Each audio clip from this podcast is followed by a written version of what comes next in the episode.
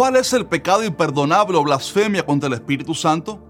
Sabe que la Biblia nos enseña que todos nuestros pecados son perdonados cuando arrepentidos venimos ante Jesús. Pero hay un pecado que Jesús dijo que no recibiría perdón ni en este siglo ni en el venidero. Y este es conocido como la blasfemia contra el Espíritu Santo o el pecado imperdonable. Pero, ¿qué significa? ¿Cómo puede una persona caer en él? Y sobre todo, ¿cómo puedo estar seguro de no haber cometido semejante pecado? Hoy responderemos a esta pregunta aquí en que dice la Biblia. Y ojo, porque la respuesta que vamos a dar en este video es muy distinta quizás a la mayoría de videos que usted encuentre en internet. Ya comenzamos.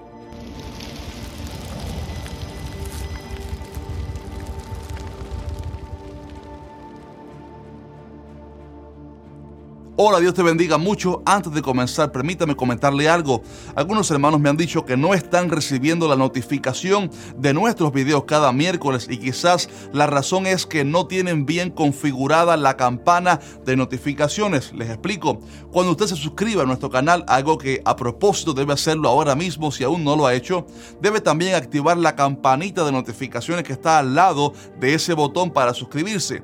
Pero sucede que no basta con eso, sino que al presionar esa campana debe también seleccionar la opción que dice recibir todas las notificaciones porque si usted lo deja en personalizado, esto significa que YouTube solamente le notificará de algunos videos más no de todos. Así que asegúrese ahora mismo de tener configurado esto de manera correcta para que no se pierda ninguno de los próximos videos que estarán sumamente buenos. Al final les contaré de qué se trata el siguiente video. Bien, entrando ya en el tema, el Evangelio de Mateo relata el gran acontecimiento cuando Jesús estaba sanando y libertando a un joven que estaba endemoniado ciego y mudo.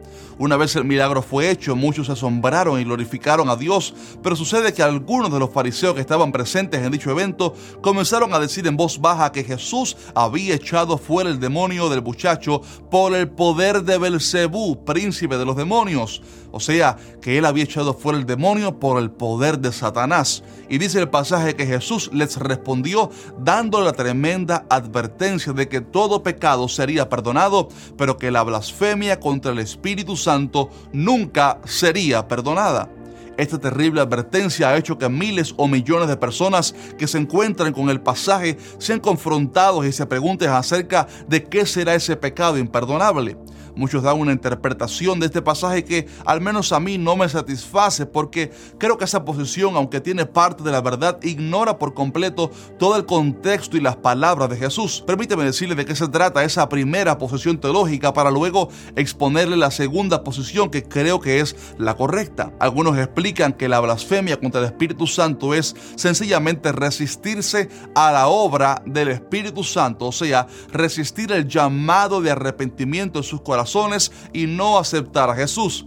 Según este punto de vista, los fariseos que estaban murmurando frente al milagro hecho por el Señor se estaban resistiendo a reconocer a Jesús como Salvador, aún viendo los milagros y señales, y por esto estaban blasfemando contra el Espíritu. Esta posición tiene algo de verdad en su base, pero creo que no es la respuesta directa a qué es el pecado imperdonable. Y digo que tiene algo de verdad porque es una realidad que cuando el Espíritu Santo toca el corazón de alguien para que se arrepienta y esta persona se, se opone constantemente a la salvación, resiste, ella puede llegar al punto donde Dios le entregue a su pecado y así su conciencia sea cauterizada y ya no sienta más arrepentimiento en su corazón. A propósito, hace un tiempo hice un video sumamente bueno sobre el juicio divino de tener una mente, una conciencia cauterizada, así que en la descripción les dejo el link para que lo vean apenas termine este video. Ahora bien, aunque esto es una gran verdad, creo que no es la respuesta absoluta a la pregunta que tenemos de frente a nosotros hoy.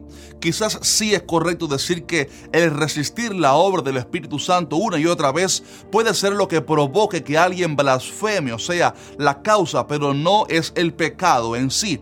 Y ojo, quiero que escuchen esto. Resistir al Espíritu Santo no solamente es oponerse a la salvación, sino que también tiene que ver con resistir su mover, o sea, sus manifestaciones y señales y su, y su presencia.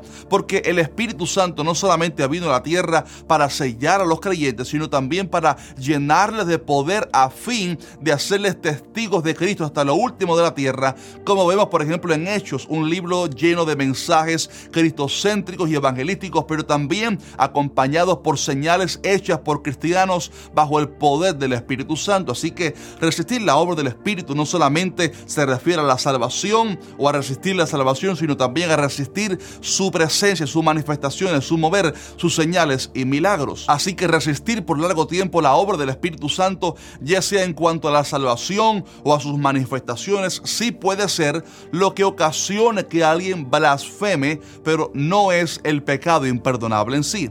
Entonces, ¿qué es el pecado imperdonable? Creo que el pasaje es muy claro y quedarse con la primera opinión popular que acabo de comentar creo que es ignorar por completo el pasaje y su contexto.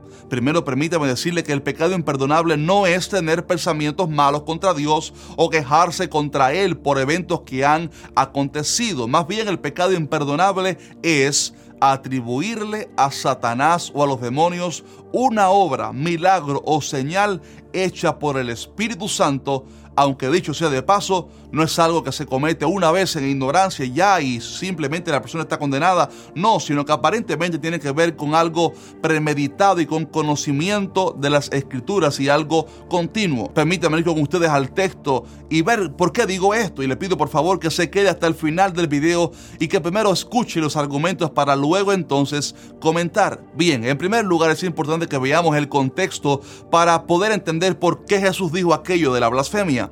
En esta historia que vimos al principio, obviamente Jesús había echado fuera el demonio del hombre por el poder del Espíritu Santo, como Cristo mismo testificó en el versículo 28. Es a través de esa unción del Espíritu que Cristo obró todos sus milagros, su poder y ministerio, al igual que su iglesia hoy en día lo hace.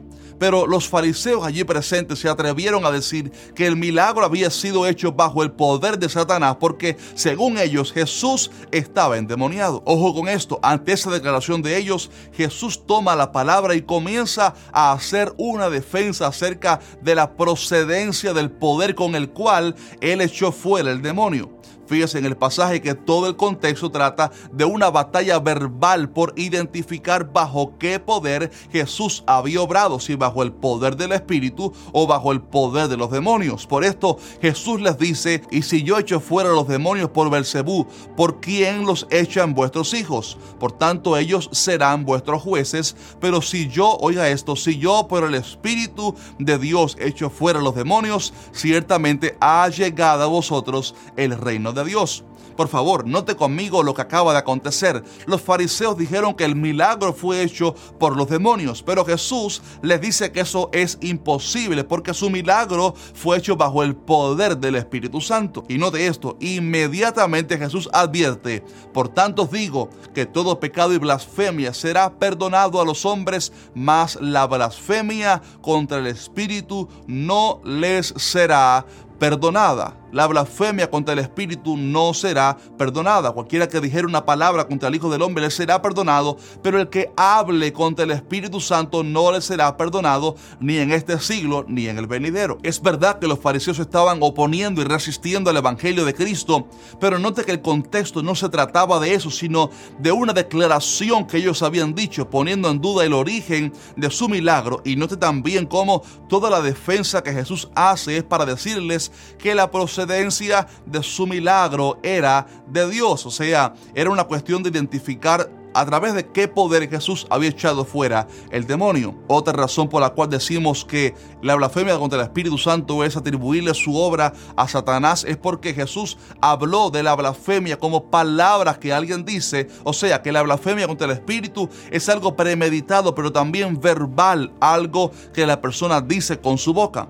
Escuché a un maestro decir que la blasfemia no solamente eran palabras, sino acciones contra Dios. Pero en el caso del pasaje que estamos viendo, Jesús hace muchísimo énfasis en las palabras que ellos habían dicho. O sea, que el pecado imperdonable era algo que ellos habían pronunciado con sus labios. Por eso en el versículo 32 Jesús dice, a cualquiera que dijere, oiga esto, dijere alguna palabra contra el Hijo del Hombre, le será perdonado. Pero el que ha hable contra el Espíritu Santo no le será perdonado ni en este siglo ni en el venidero. Note cómo dice que cualquiera que hablara contra Jesús, su blasfemia le sería perdonada, pero el que hablare en contra del Espíritu Santo no le sería perdonado.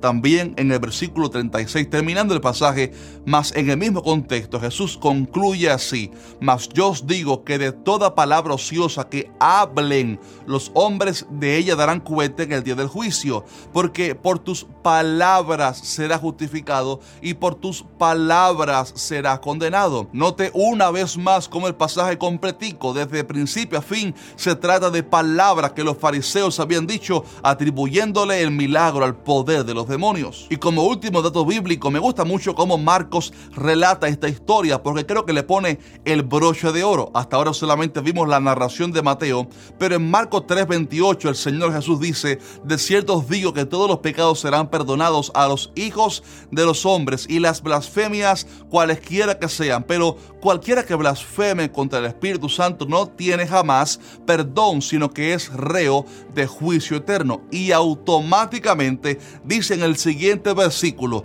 porque ellos habían dicho, tiene espíritu inmundo. O sea, Marcos le atribuye este comentario a la narración, dando a entender que la advertencia de Jesús no había venido simplemente por su oposición a la verdad, sino que era porque ellos habían dicho que él tenía espíritu de demonio a través del cual, según ellos, él había echado fuera el demonio. Estimado hermano, esto está más claro que el agua. Evidentemente la blasfemia contra el Espíritu Santo es atribuirle a los demonios una obra hecha por el Espíritu Santo, aunque es verdad que quizás el motivo por el cual alguien puede llegar a ese pecado es tener un corazón endurecido y que resista constantemente la obra del Espíritu Santo. Ahora bien, permíteme responder estas tres preguntas antes de terminar el video porque son preguntas que surgen de este tema tan interesante. Número uno, ¿por qué decir alguna palabra contra Jesús es perdonado, pero blasfemar contra el Espíritu Santo no? ¿Será, pregunta la gente, ¿será que el Espíritu Santo es mayor que Jesús? Obviamente no. El asunto radica en que el Espíritu Santo es el encargado de convencer a las personas de pecado. Y cuando lo ofendemos a Él conscientemente, estamos ofendiendo al único que nos puede llevar al arrepentimiento. La segunda pregunta es entonces, ¿qué hacemos con ciertos falsos milagros y señales que se ven hoy en día? ¿No podemos juzgarlas? Evidentemente, siempre habrá falsos maestros, falsos predicadores, falsas señales también, porque las señales y milagros no solamente pueden venir de Dios, sino que también los demonios pueden hacer algunas señales para engañar a la gente, como sucedió en Egipto con los magos y las varas convertidos en serpientes, así como también el hombre en su avaricia puede fingir señales para engañar a las masas. Y tristemente estamos viendo múltiples casos así hoy en día. Lamentablemente son piedras de tropiezo que hunden la fe de muchos y les convierten en incrédulos ante el mover de Dios. Pero acerca de cómo saber cuando una señal o milagro o algún evento es hecho por el Espíritu Santo, por el diablo, mi consejo es que para juzgar sanamente la procedencia de alguna señal es necesario usar dos herramientas principales. Número uno, la palabra escrita de Dios, la Biblia, porque toda enseñanza, doctrina o señal o milagro tiene que regirse por el filtro de la palabra de Dios. Y número dos, podemos usar el don de discernimiento de espíritus, un don que tristemente muchas personas no tienen hoy en día en algunos casos porque se les ha olvidado buscar la llenura del Espíritu Santo. El apóstol Pablo, por ejemplo, se dio cuenta a través de ese don tan necesario que las palabras de una joven adivina en Filipos que decían que ellos eran los hombres que habían venido de Dios, no venían esas palabras realmente de Dios, sino de los demonios. Por lo tanto, mi consejo es que cuando veamos alguna señal, debemos tener mucho temor en juzgarla deliberadamente y sin cuidado alguno para juzgar correctamente un milagro como falso, tenemos que estar muy seguros que lo que se esté viendo sea algo totalmente antibíblico, algo que la Biblia critique con claridad. Cuando así sucede, el Espíritu Santo nos revelará también a nuestro corazón que eso no proviene de Él. Pero insisto en que debemos de tener mucho cuidado de no confundir la verdad de la palabra con limitantes religiosas que a veces hemos creado en nuestra mente, ya sea por incredulidad ante el mover del Espíritu o por alguna enseñanza tradicional que hayamos recibido al respecto. Estimado hermano, siempre debemos cuidarnos de no ser hallados luchando contra Dios mismo al atacar el mover del Espíritu Santo. ¿Y sabes por qué digo esto? Porque sé de predicadores apáticos al mover de Dios que han contristado el Espíritu Santo porque se han atrevido a llamar endemoniadas a las personas que hablan en lenguas, por ejemplo, o dicen lo mismo que los fariseos, que tal persona echó fuera los demonios por el poder de Satanás. Hmm, esto es muy peligroso y es un riesgo demasiado alto que personas en su arrogancia de conocimiento se toman, pero mucho cuidado debemos entender que Dios no cabe en una pequeña caja de teorías que el hombre mismo haya creado. Así que juzgar ciertas cosas del Espíritu sin ningún tipo de temor y como algunos hacen burlarse de ellas hasta con sarcasmo es sumamente delicado ante los ojos de Dios. Por esto mi consejo es que para los que hacen estas cosas, mi consejo es que hablen con mucho temor sobre estas cosas o mejor aún, que callen sobre aquellas experiencias que aún no han tenido porque pudieran ofender al Espíritu Santo. Estimados hermanos, no seamos nunca como los fariseos que tenían mucho conocimiento, pero que se habían cerrado a lo que Dios quería hacer. Ni seamos como los odres viejos en los cuales no se le puede echar vino celestial porque se desparrama. Seamos bíblicos, sí, Seamos celosos de la verdad también, pero seamos también abiertos al mover del Espíritu Santo y tengamos más temor al juzgar ciertas cosas que provengan de Dios. Y la tercera y última pregunta que quizás algunos de ustedes ya se hayan hecho en el transcurso de este video es, ¿sería posible que yo haya blasfemado alguna vez? Haber cometido el pecado imperdonable? Permíteme decirles de todo que, a pesar de que la blasfemia contra el Espíritu es atribuirle a Satanás una obra hecha por Dios, como ya hemos explicado, no creo que sea algo que alguien haya dicho en ignorancia, como a veces los inconversos se burlan del mover de Dios, como en Pentecostés que le dijeron a los apóstoles que estaban borrachos por hablar en lenguas extrañas. No, creo que Dios perdona cuando hablamos desde nuestra ignorancia y también cuando por error hemos juzgado mal en nuestra ignorancia, insisto.